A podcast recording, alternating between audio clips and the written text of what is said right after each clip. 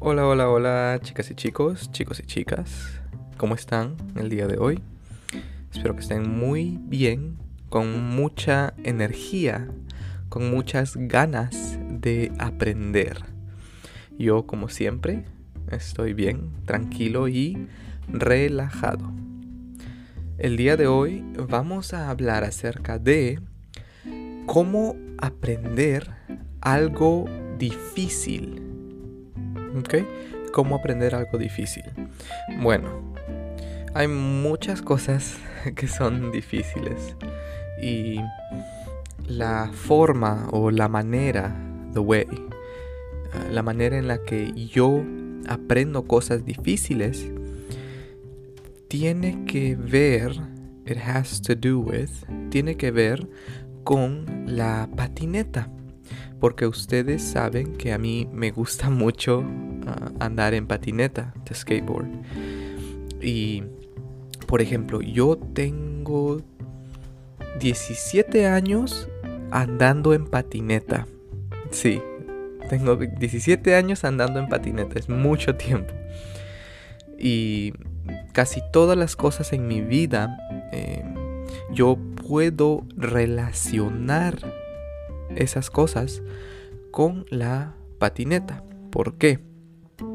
Porque cuando uno aprende trucos en la patineta, cada truco difícil está compuesto, it's made of, está compuesto de partes más pequeñas, de diferentes trucos más fáciles.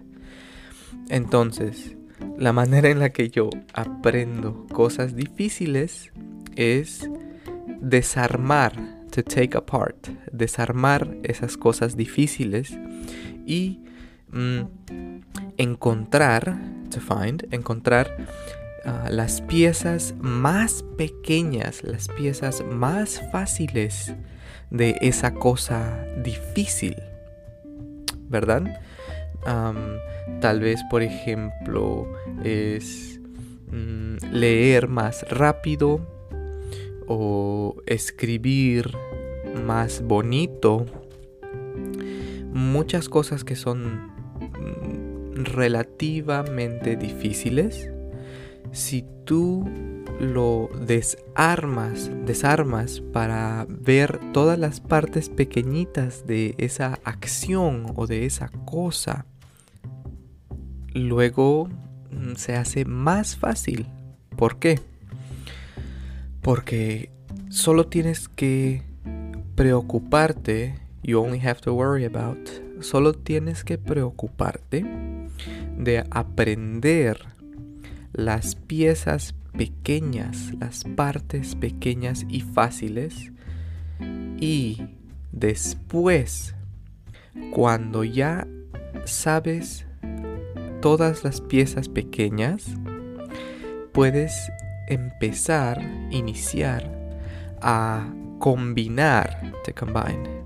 Puedes empezar a combinar las partes poco a poco para que puedas um, hacer esa cosa o esa habilidad difícil eh, después de un tiempo. Por ejemplo, puedo hablar acerca de una analogía, an analogy. Imagínate que es como ir al gimnasio y tú quieres que todos, todos tus músculos sean más grandes o tengan más definición. Pero no puedes hacer que todos tus músculos crezcan al mismo tiempo. No puedes ser una persona así gigante eh, en un mes. Tienes que trabajar músculo por músculo. Por ejemplo, el día lunes, tus músculos de tus piernas. El miércoles, de tus brazos y tu torso. El viernes puedes hacer actividad cardiovascular. Y son piezas pequeñas, pero luego las piezas se juntan se unen, they unite, they get together, se juntan o se unen para que puedas obtener eh, tus metas más grandes. Ok chicas y chicos, hasta acá el episodio del día de hoy. Espero que les vaya muy muy bien. Saludos, chao chao.